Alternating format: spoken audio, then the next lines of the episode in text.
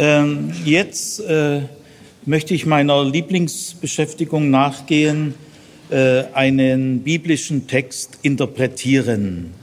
Ist für mich die höchste Lust und die höchste Wonne.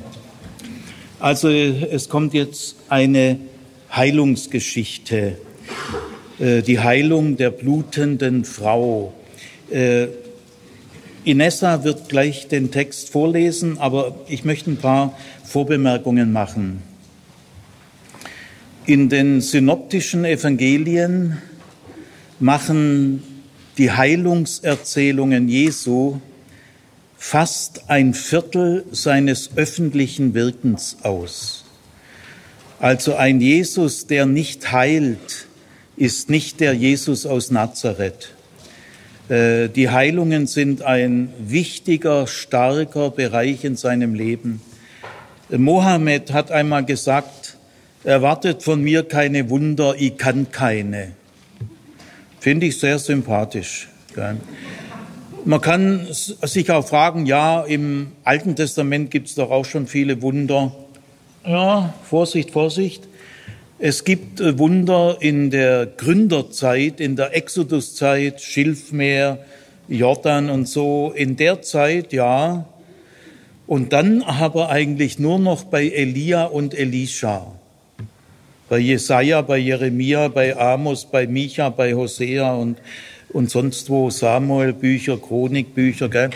Also wenn man die Dichte der Heilungserzählungen Jesu sich mal vor Augen führt, ist es prozentual das über zehnfache im Vergleich zum Alten Testament.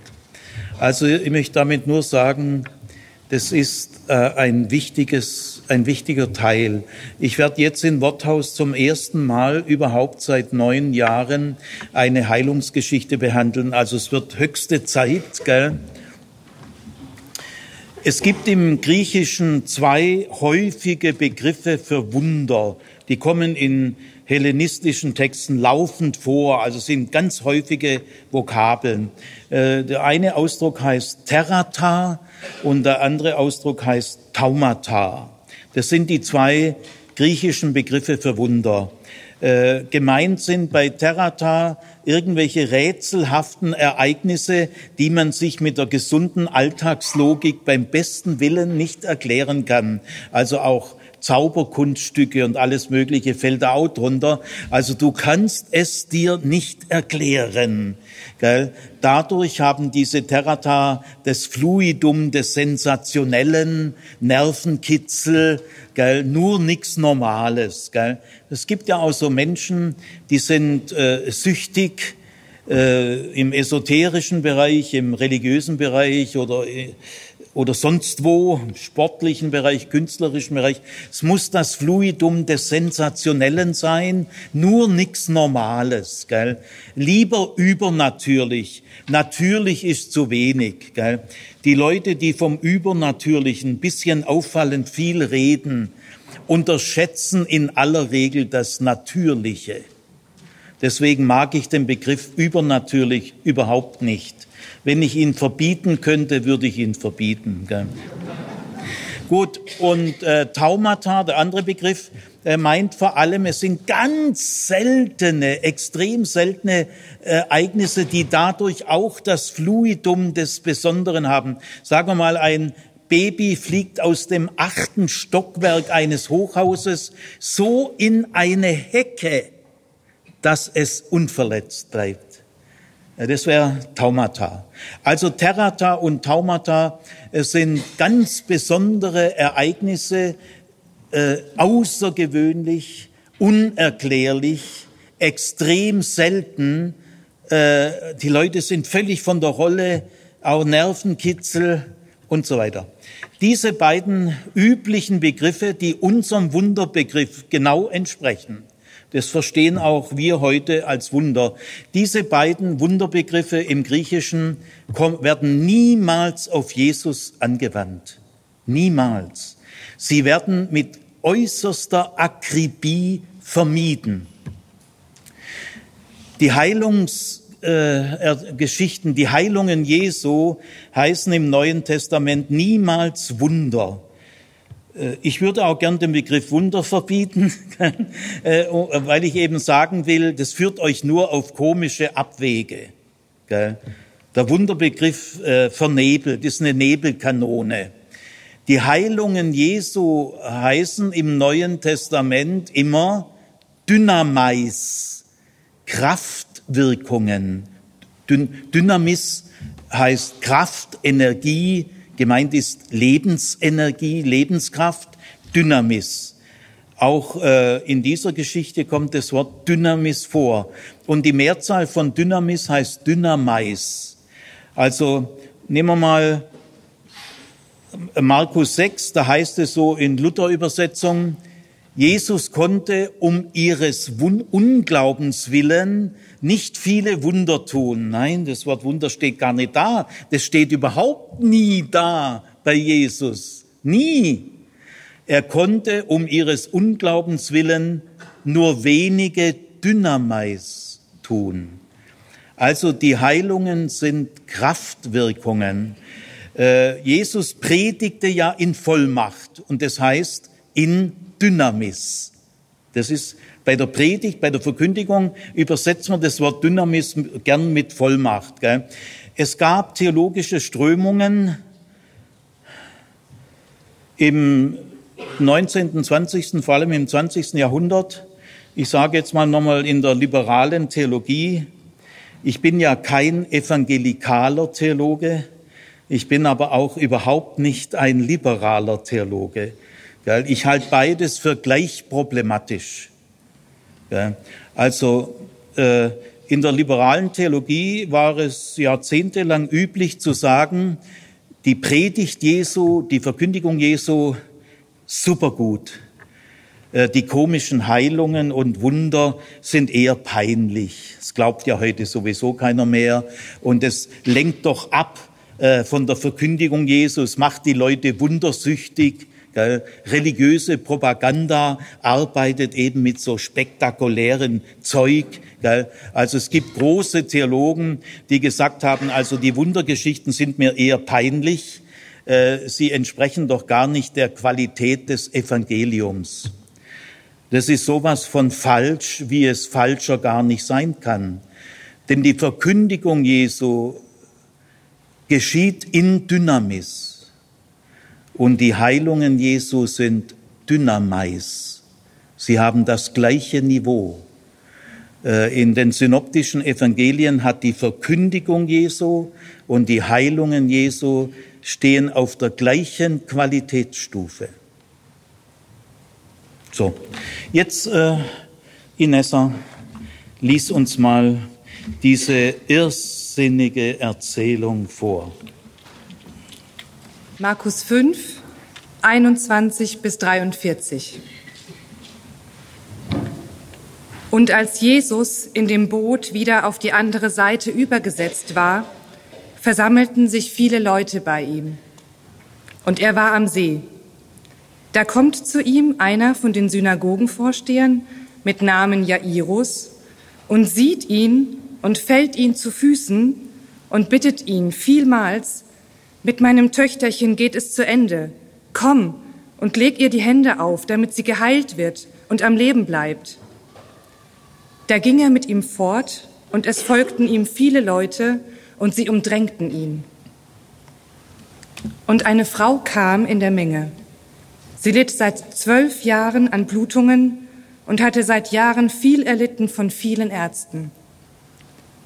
Sie hatte dabei ihr ganzes Vermögen ausgegeben aber das nutzte ihr nichts.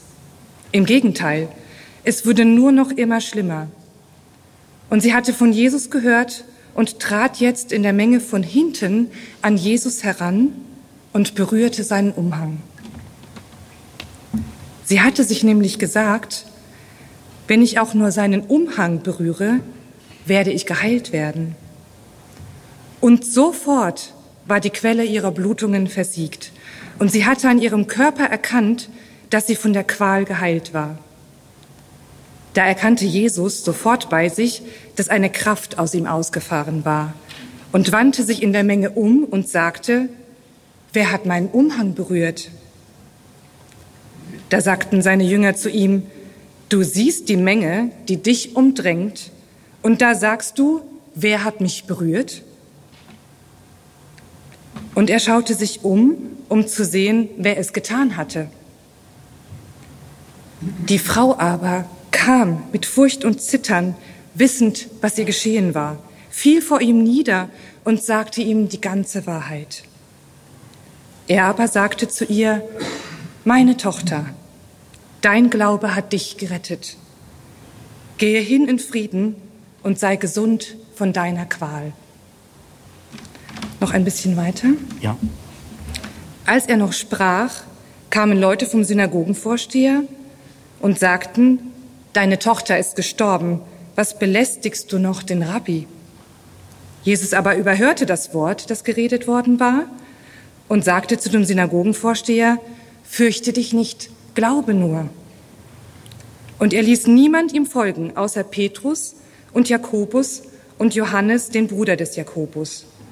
Da kamen sie in das Haus des Synagogenvorstehers, und er sah die Aufregung und die laut weinenden und klagenden und ging hinein und sagte zu ihnen, Warum regt ihr euch auf und weint?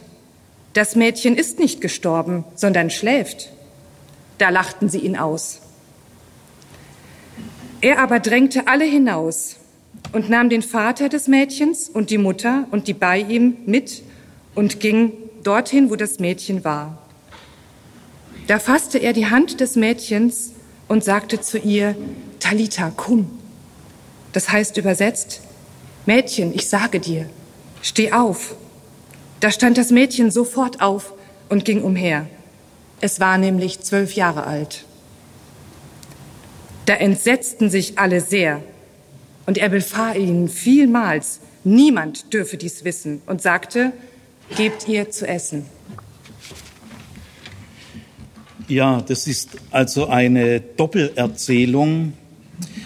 Äh, Markus liebt es, dass er manchmal zwei Erzählungen so verschachtelt ineinander.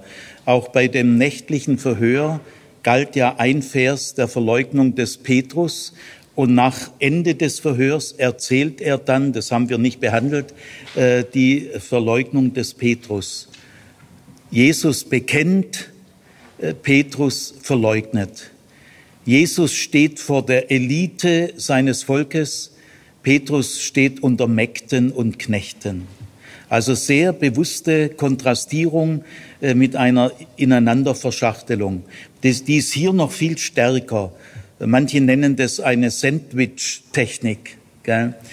Also es geht erstmal los. Äh, Jesus ist am Seeufer, am Westufer des Sees und diese Einheit von Ort und Zeit, die bleibt für beide Erzählungen. Äh, und da kommt ein Synagogenvorsteher, hebräisch Jair heißt er, griechisch Jairos oder lateinisch Jairus, aber er heißt eigentlich Jair. Synagogenvorsteher sind immer sehr wohlhabende, bedeutende Persönlichkeiten. Äh, man hat nur als Synagogenvorsteher jemand genannt, der für diese Synagoge mit bestem Ruf einstehen kann. Dass selbst ein Synagogenvorsteher vor Jesus äh, niederkniet, äh, lässt uns ahnen, äh, welchen Ruf und welche Aura Jesus umgeben hat. Und er bittet ihn, seine Tochter deren Namen wir nicht wissen, nur der Mann kriegt einen Namen, der Vater. Man bewertet die Tochter nach dem Vater. Gibt ja heute noch so Leute, die sowas machen. Also meine Tochter liegt im Sterben, bitte schnell komm. Und äh, Jesus geht mit ihm, seine Jünger sind auch dabei und eine große Menschenmenge. Im Markus-Evangelium äh, wird äh, der Aspekt Menschenmenge am allerstärksten betont, viel stärker wie in den anderen Evangelien, äh, weil Markus will ausdrücken, Jesus war sehr erfolgreich, geschweige denn, dass die Juden Jesus verraten haben. Wer sind denn die Juden? Äh, damals, wie, wie in anderen Kulturen auch, über 90 Prozent der Menschen sind Unterschicht und die Unterschicht, das sind Juden 90 Prozent, die haben Jesus nie verraten. Ja, vielleicht ein paar Elite-Leute im Hohen Rat, Ah, das sind doch nicht die Juden, gell? Die Juden, das ist die Unterschicht erstmal. Und die lief zu Tausenden Jesus nach. Er hatte ständig eine riesige Predigthörerschaft und jeden Tag karten sie mit Esel oder Pferd oder Handkarren irgendwelche aussitzigen, lahmen, Blinden zu Jesus hin, äh, schütteten die gesamte Palette des Elends bei ihm ab. Er hat alles mitgekriegt am Elend, von den Mondsüchtigen bis zu den Besessenen. Gell? Die haben Jesus nie verraten. Also auch hier eine große Menschenmenge folgte ihm nach. Und jetzt, Jesus war in Eile. Da kommt eine Frau, die nutzt diese Menge als passende Gelegenheit, diese Menge ist für die Frau der beste Schutz. Gell? Sie nutzt die Menge und tritt von hinten an Jesus heran und sagt, wenn ich nur seinen Umhang berühre, dann werde ich bestimmt geheilt. Jetzt äh, schauen wir uns mal zunächst noch mal äh, diesen Text insgesamt an. Es ist also eine Schachtelperikope mit zwei Frauengeschichten die Tochter des Jairus. Und Jesus sagt ja zu dieser blutenden Frau, meine Tochter. Er sagt auch, dein Glaube hat dich gerettet. Jesus sagt nicht, ich habe dich gerettet. Jesus sagt, dein Glaube hat dich gerettet. Ist interessant.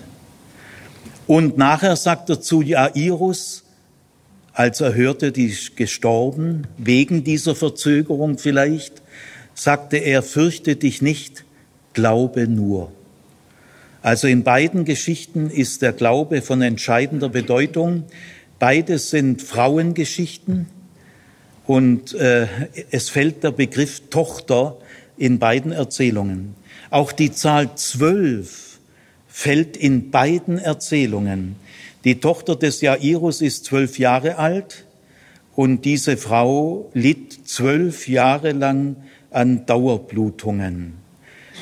Zwölf Jahre, die Tochter des Jairus, zwölf Jahre, das ist nicht so wie bei uns, naja, die war halt elf oder zwölf oder dreizehn, was soll's? Nein, nein, zwölf Jahre bei einer jungen Frau, bei einem Mädchen, das ist die größte, entscheidende Zäsur ihres Lebens.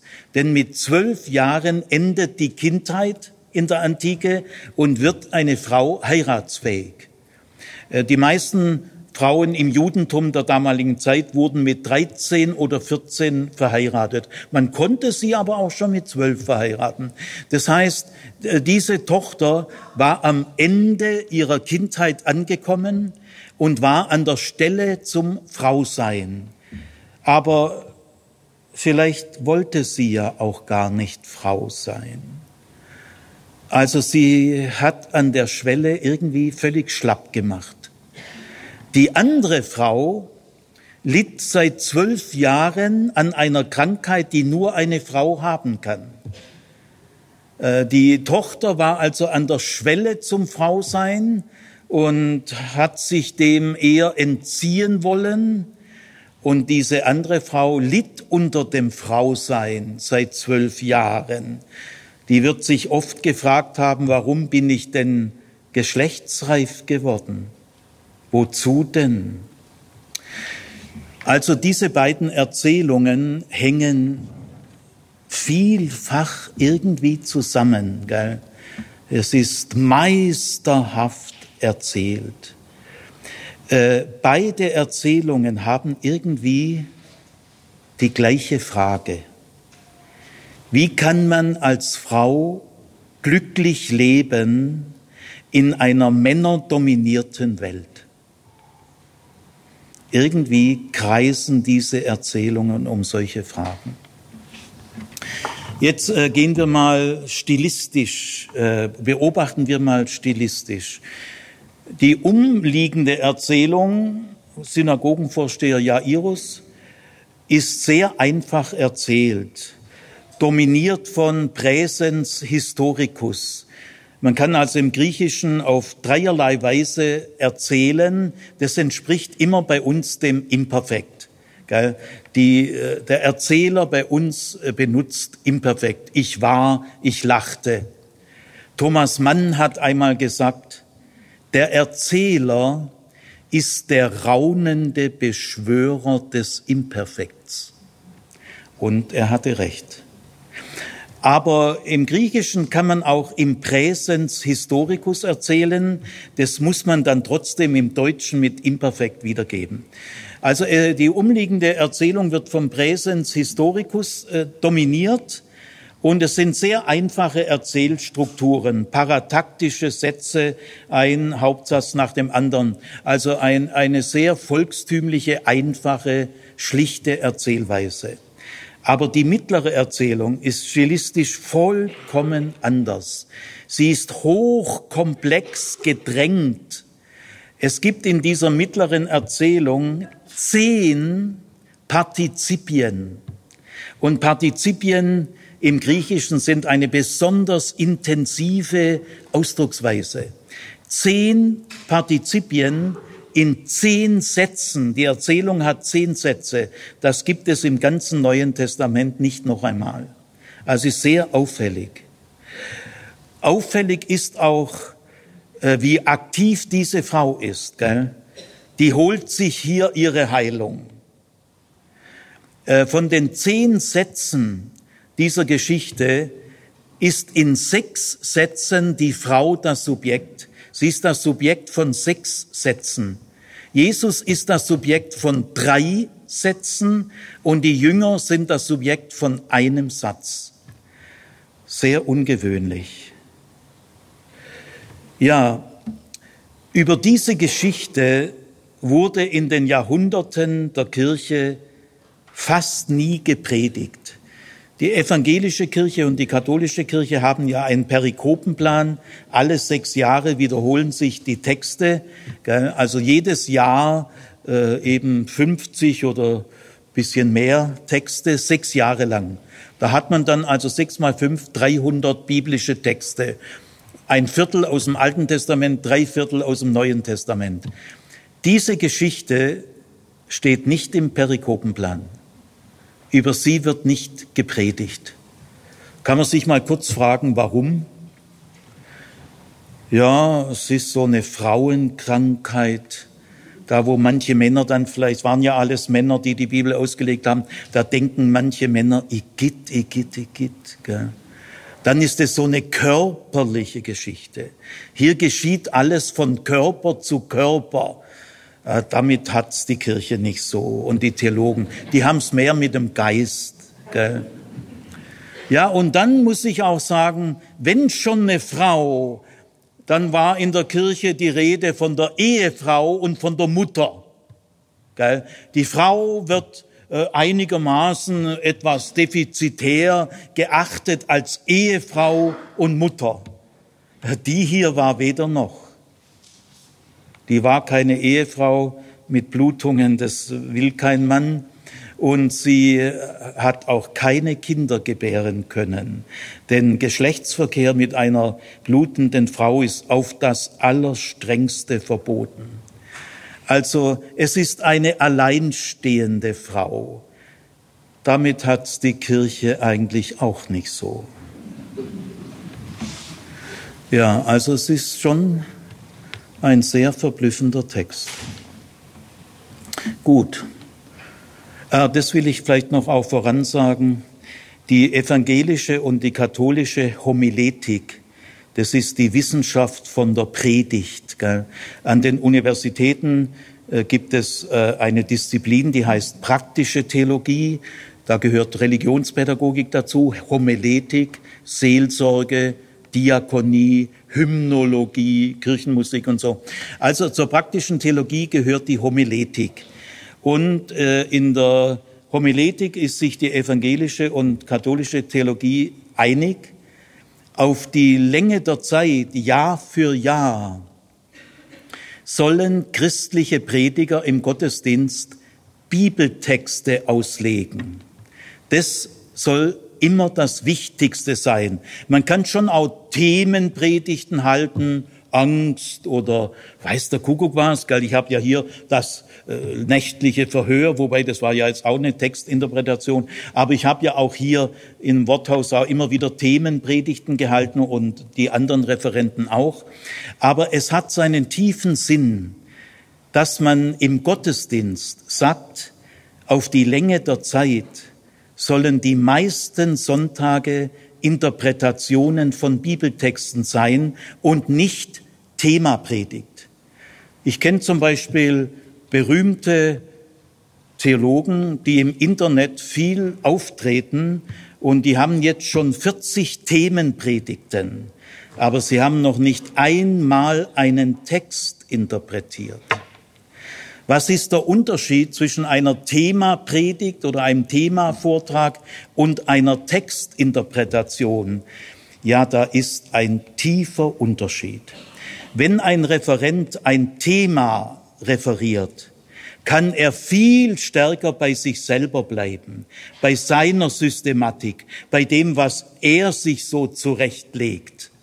Aber wenn man einen Bibeltext interpretiert, dann muss man viel mehr von sich absehen und sich in die Welt dieses Textes hineinfühlen.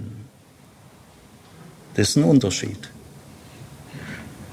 Ich werde sehr skeptisch, wenn Theologen über Jahrzehnte immer gern Themapredigten halten oder Themenvorträge. Die kann ich auch innerhalb von einer halben Stunde vorbereiten. Ich lese drei Bibellexika-Artikel, sagen wir mal, über den Zorn Gottes lese ich drei Lexikonartikel und dann kann ich da schon eine Dreiviertelstunde. Gell? Also, aber eine biblische Geschichte, vor allem eine berühmte biblische Geschichte, man muss ganz anders von sich selber aussteigen und in die biblische Welt dieser Geschichte einsteigen. Und ich sage euch, das bringt auf Dauer am meisten. Gut, also jetzt steigen wir in diese Geschichte ein. Die Geschichte handelt von einer alleinstehenden Frau, die zwölf Jahre lang Blutungen hatte, eine Art Dauerregel. Ganz so selten ist es gar nicht. Ich habe mal in Freakstock, das ist eine tolle Zusammenkunft von so Jesus-Hippies, gell, fühle mich immer, fühle mich, meine Frau und ich, wir fühlen uns unter den Freakies äh, immer wohl. Und da, da, das, das spornt mich so an, da komme ich richtig in Fahrt, gell. Ja, also ich habe mal einen Vortrag gehalten über, über diesen Text äh, auf Freakstock. Und dann war Mittagspause und da kommt eine Frau so auf mich zu, guckt mich aber nicht an und läuft so relativ dicht bei mir vorbei.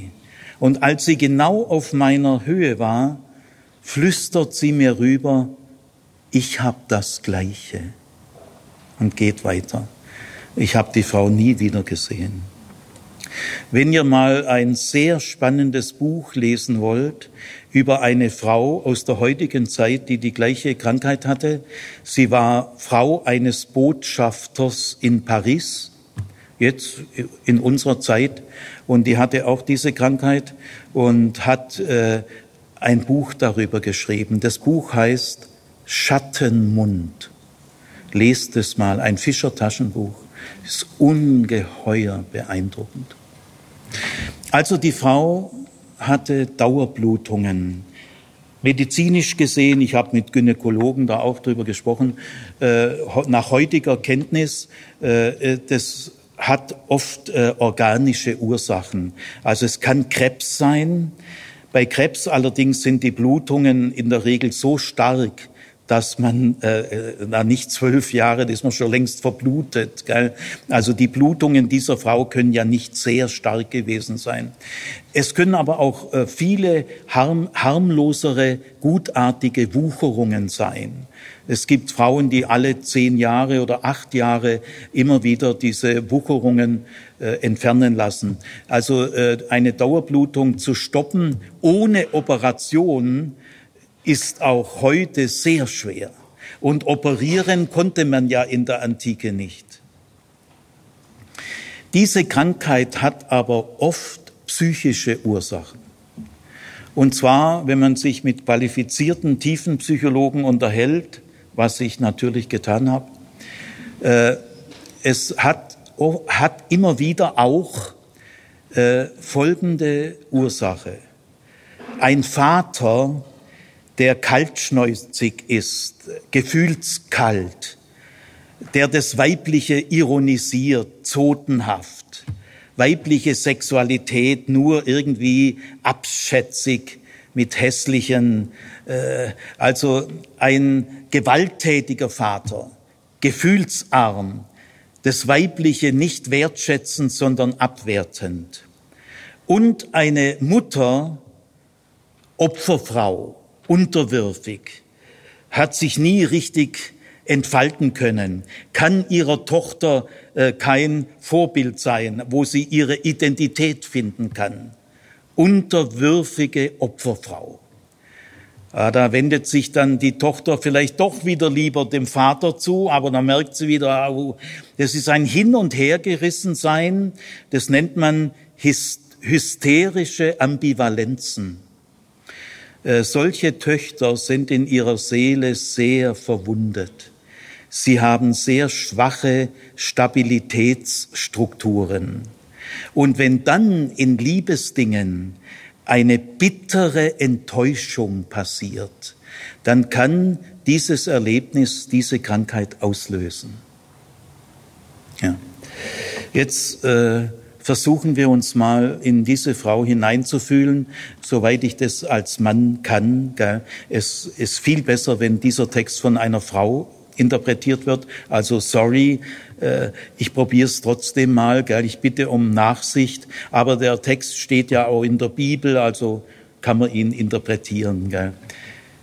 Ja, diese Frau ist eine unberührbare, denn in 3. Mose 15, Verse 19 bis 33 müsst ihr mal nachlesen, um die ganze Tragik zu begreifen. 3. Äh, Mose 15, 19 bis 33 äh, wird das geschildert, was so eine Frau tun muss und was ihre Umgebung tun muss. Dann gibt's noch 3. Mose 18 und 3. Mose 20 über Sexual.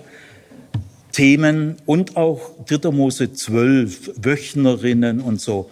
Also die Hauptquelle äh, ist Levitikus 3. Mose 15, relevant sind aber auch 3. Mose 18, 3. Mose 20 und 3. Mose 12. Diese Frau ist eine lebenslang Unreine, eine Nidda.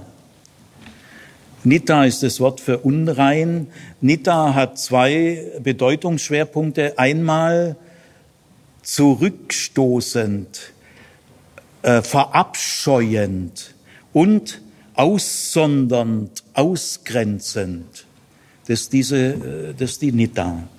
Also sie ist ihr, äh, während der Menstruation ist man unrein sieben Tage, aber wenn die Menstruation aus krankhaften Gründen dauernd ist, dann ist man eben dauernd. Man unterscheidet zwischen natürlichen Ausflüssen, Menstruation und krankhaften. Die werden entsprechend strenger behandelt. Alles, was diese Frau berührt, worauf sie sitzt, worauf sie liegt, äh, wird unrein. Wenn sie einen Menschen berührt, wird dieser Mensch unrein. Wenn ein Mensch sie berührt, wird dieser Mensch auch unrein. Und zwar unrein zweiten Grades, nicht mehr ersten Grades. Aber die Frau selber ist unrein im ersten Grad. Es ist die höchste Unreinheit, die es gibt, gleichbedeutend mit äh, Aussatz und Besessenheit ist äh, Stufe 9, höchste Stufe der Unreinheit, ansteckende Unreinheit. Die Frau ist völlig kultunfähig, sie kann nie in die Nähe des Tempels gelangen, sie darf nicht einmal in den Tempelvorhof der Heiden, darf sie auch nicht. Geschweige denn in den Vorhof der Frauen, da ist die noch nie im Leben drin gewesen. Sie darf auch keine Synagoge betreten. Äh, sie kann auch im familiären Pesachfest nicht mitmachen. Eine dauerblutende Frau darf kein Esel besteigen und kein Pferd besteigen, weil wie, reine, wie, wie reinigt man ein Esel und ein Pferd durch Mikwe, durch Reinigungsbäder gibt's ja nicht. Gell? Die Frau, eine solche Frau darf kein Schiff besteigen, das ganze Schiff unrein ist. Also diese Frau ist eine unberührbare. Bei dieser Krankheit erntet sie nicht spontan Mitleid, Fürsorge, Erbarmen. Nein, ihre Krankheit löst spontan Scheu, Abstoßen, Weglaufen. Die Frau ist eine isolierte, äh, es ist eine unberührbare. Sie will ja das Gewand Jesu berühren. In dieser Erzählung von dieser Frau steht viermal das Verb haptomai, berühren. In dieser Geschichte. Weil die Frau weiß, wie kostbar eine Berührung ist. Haptomai ist nicht jede Art von Berührung.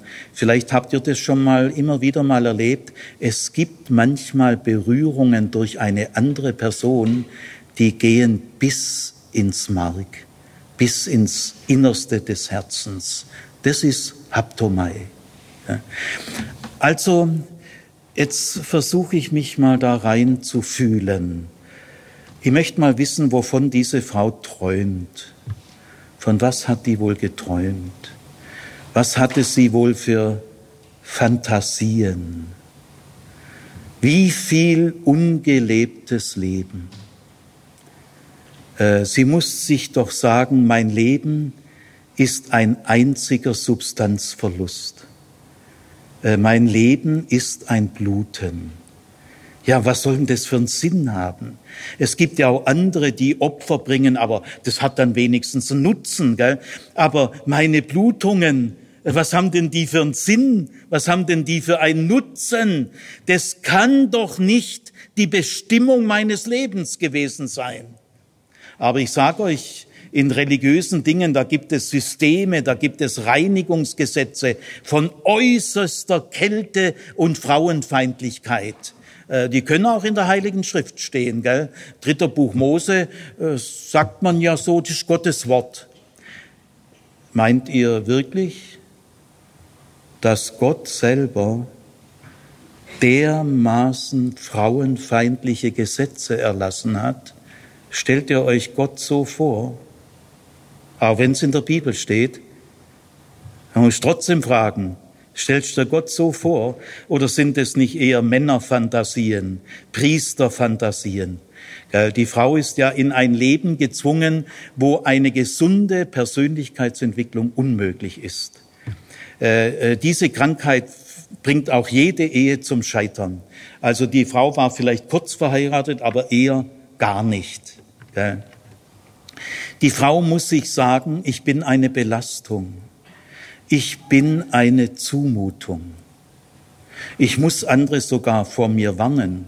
Und wenn sich mal ein Mann für mich interessiert, ja, dann wird's peinlich. Wie oft wird diese Frau Psalm 22, Vers 1 gebetet haben, mein Gott, mein Gott, warum hast du mich verlassen? Diese Frau ist eine stigmatisierte. Und das Besondere ist, dass man ihr Stigma nicht sieht. Sie tritt ja völlig normal auf. Wer sie nicht kennt, merkt nichts. Also es ist eine unsichtbare Stigmatisierung. Äh, die Frau kann eine normale Scheinwelt aufrechterhalten durch kontrollierten Informationsverzicht. Die Frau wird eine Scheu entwickelt haben, sich mitzuteilen. Das ist ja für sie die größte Gefahr. Also äh, sie wird von denen, die sie nicht kennen, ganz normal akzeptiert. Aber im tiefsten weiß diese Frau, es ist nur eine scheinbare Akzeptanz, weil sie es nicht wissen. Wenn sie es wissen würden. Die Frau wird sich im Laufe der Jahre Techniken der Geheimhaltung angeeignet haben. Eine als ob Welt, eine Welt der Täuschung.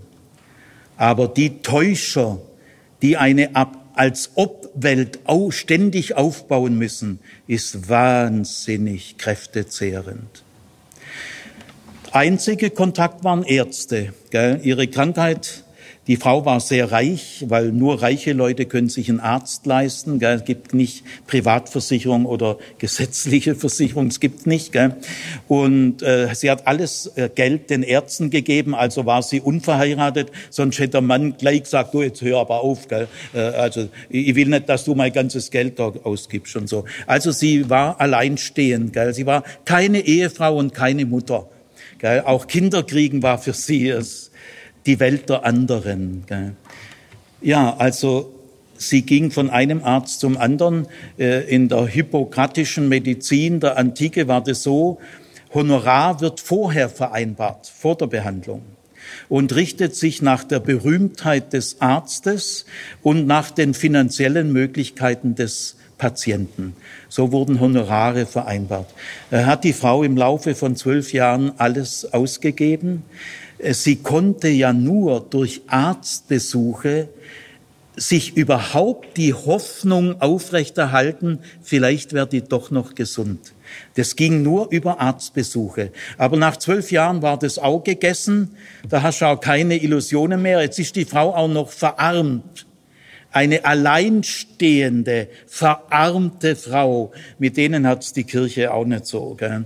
Ja, also sie war gesellschaftlich am Ende, körperlich am Ende und finanziell am Ende. Meisterhaft in sechs Sätzen eine Frau, die vom psychischen Tod bedroht wird, vom sozialen Tod. Das ist hier auch fast eine Auferweckung einer Toten passt also unheimlich in diese Verschachtelung.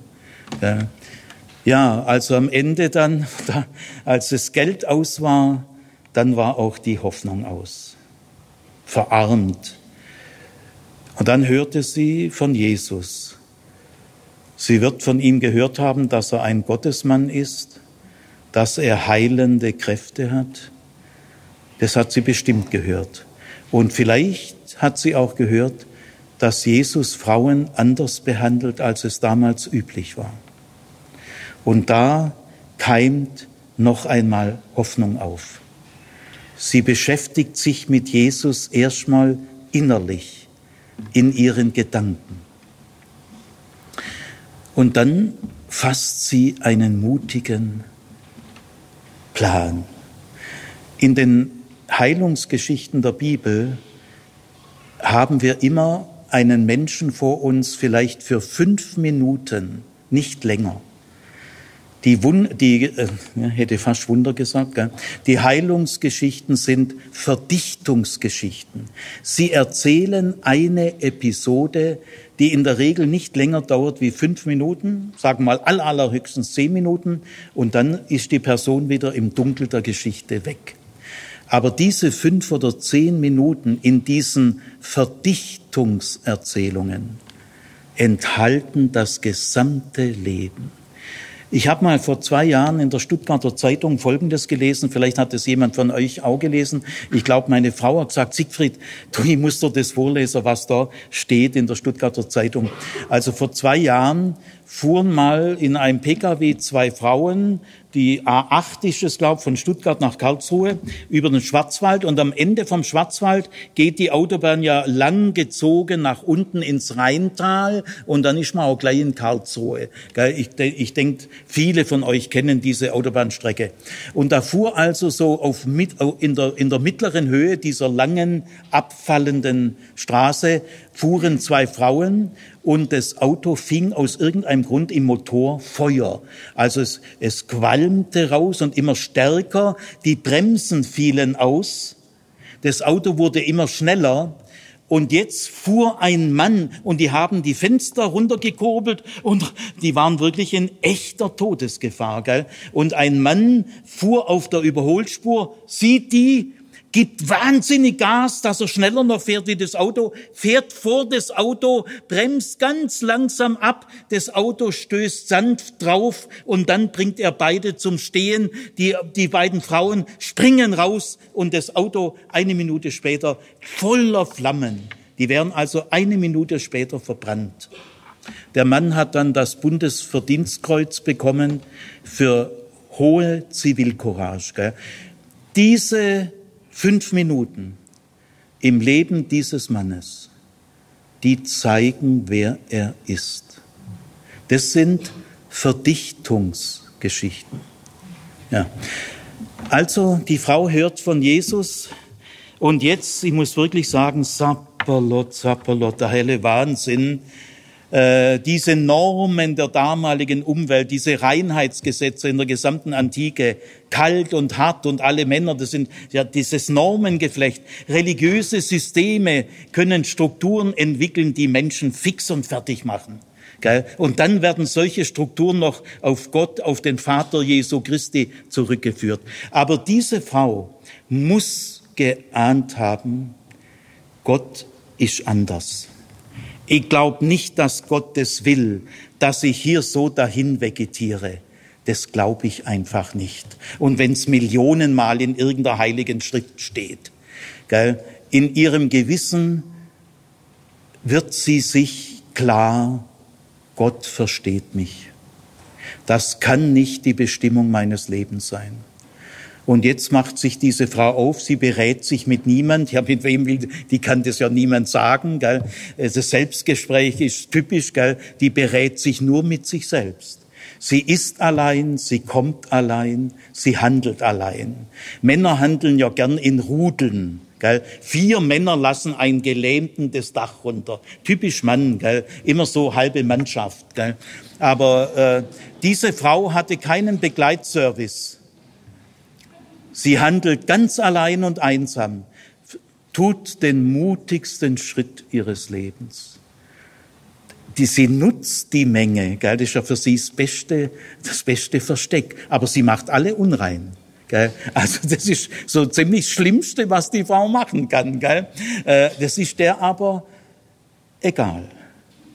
Und sie macht sich von hinten an Jesus ran. Da merkt man, dass diese Frau durch diese Normen ja auch schon halb kaputt ist. Gell? Die wagt nicht äh, mal Jesus so anzusprechen. Du könntest du mir. Sie wagt nicht mal von vorne zu kommen. Gell? Äh, das, das traut sie sich nicht zu. Gell? Sie will von hinten kommen und sie denkt, wenn ich nur seinen Umhang berühre, ein Mann in der Antike hat ein Kleid, das ist ein Baumwoll Gewand, wo in der Mitte ein Loch ist. Das zieht man ganz einfach durch das Loch runter und dann fällt es hinten und vorne runter und mit einer Kurtel macht man hier einen Gürtel. Das ist die allgemeine morgenländische Bekleidung. Arme Leute haben nur das, aber Leute, die nicht ganz so bettelarm sind, haben außerdem ein Gewand. Das hängt man so um. Das ist kein Mantel. Manche übersetzen Mantel. Es ist einfach der Umhang, gell? Aber am Umhang merkt man ja noch weniger fast, gell? Also die Frau hat so ein Vertrauen, wenn ich nur seinen Umhang berühre, werde ich bestimmt gesund und dann ziehe ich mich wieder zurück und keiner hat was gemerkt. Jesus selber auch nicht. Also es ist eine Heilungsgeschichte, wo die Heil zur Heilende gar nichts sagt. Die Heilung erfolgt wortlos und im Verborgenen. Gell? Die holt sich ihre Heilung wie eine Diebin. Wahnsinnige Geschichte. Ich will mal im Himmel recherchieren und wenn ich die Frau finde, dann sage ich, ah, du warst es, gell? Und dann trinke ich mit ihr ein Bier, gell? ja, also, äh, die hat sich das so vorgestellt, gell? Äh, so wollte es. Aber jetzt äh, tritt etwas völlig Unerwartetes ein, mit, womit die Frau niemals gerechnet hat. Also sie greift hin, äh, sie wird geheilt, es, äh, es versiegt die Quelle, da steht wirklich das Wort Quelle, gell, auch wahnsinnig erzähltechnisch gut, fließendes Quellwasser, gell, fließendes Blut, die Quelle versiegt. Sie hat es genau empfunden. Aber jetzt, was sie nicht wissen konnte, Jesus merkt auch, hoppla, ist irgendwie eine Dynamis von mir weggegangen. Damit hat die Frau nicht gerechnet. Die wollte jetzt diskret wieder gehen. Gell? Und jetzt hält er an. Ihr müsst euch mal vorstellen, drängende Menge, der wird doch dauernd angerempelt, geschubst. Gell? Er sagt jetzt, wer hat mich hier berührt? Haptomai. Da sagen seine Jünger, also Rabbi, was heißt berührt? Es sind ein paar hundert Leute ums rum, du wirst doch jede Sekunde angerempelt. Ja, na, sagt Jesus, so denke mir das, nein, nein, das war irgendwie anders. Also die Jünger kriegen das ja auch nicht mit. Gell? Die Jünger wissen weniger als der Leser. Schau, erzählt technisch gut. Gell? Also jetzt dreht sich Jesus um, hält an und fragt, wer hat mich da berührt? Jetzt ist die Frau natürlich vollkommen von der Rolle. Damit hat sie ja nicht gerechnet. Außerdem wird jetzt einmal schlagartig alles öffentlich. Gell? Jetzt, äh, jetzt mit Furcht und Zittern. Gell? Die Frau ist völlig überfordert, aber sie ist auch irgendwie glücklich. Gell? Fällt vor ihm nieder und sagt ihm die ganze Wahrheit. Jesus hätte jetzt eigentlich ärgerlich werden müssen. Sie hat ihn verunreicht, die ganze Menge verunreinigt, aber dazu hat Jesus nicht die geringste Lust. Jesus sagt zu dieser Frau ein einziges Mal, dass er das sagt. Er sagt zu ihr, meine Tochter. Die Frau, die ja an Vaterstörung leidet. Gell? Tiefenpsychologisch entsteht diese Krankheit durch eine gestörte Vaterfigur. Wahnsinn. Ausgerechnet zu dieser Frau sagt Jesus, meine Tochter. Ich schätze, dass die Frau 25, 26 Jahre war, weil mit 13 wird man verheiratet. Sie wird sagen müssen, ich kann leider nicht heiraten. Ich muss das dann, sie muss andere warnen. Und dann zwölf Jahre, da bist du bei 25, 26 und Jesus war ungefähr 35, so ungefähr. Also er war schon noch ein Stück älter, aber natürlich kein Vater, so ist auch nicht gemeint. Jesus sagt zu dieser Frau, meine Tochter, das sagt er nie. Er sagt einmal zu einer Frau, sie ist ja auch eine Tochter Abrahams, aber das ist ja allgemeine Lehraussage. Alle Frauen Israels sind Töchter Abrahams. Das ist also was ganz anderes. Aber zu dieser Frau sagt er, meine Tochter. Er sagt, weißt, wir gehören zusammen. Wir bilden eine Familie. Äh, ich stehe dir ganz nahe. Und dann sagt er, dein Glaube hat dich gerettet. Das nennt Jesus Glaube. Diesen Mut, so keck, gell? Gesetze hin oder her, äh, Wort, Gott, Wort Gottes hin oder her. Gell? Äh, ein Glaube ist, wenn ich Gott zutraue, du bist menschenfreundlich und du willst nicht mein Unglück. Das kann ich nicht glauben. Gell? Das so ein Zutrauen, so eine Mut, ein Mut. Die Frau in der mutigsten Minute ihres Lebens sagt Jesus zu ihr, weißt, du hast alles richtig gemacht. Ich finde es gut, was du gemacht hast. Gehe hin in Frieden.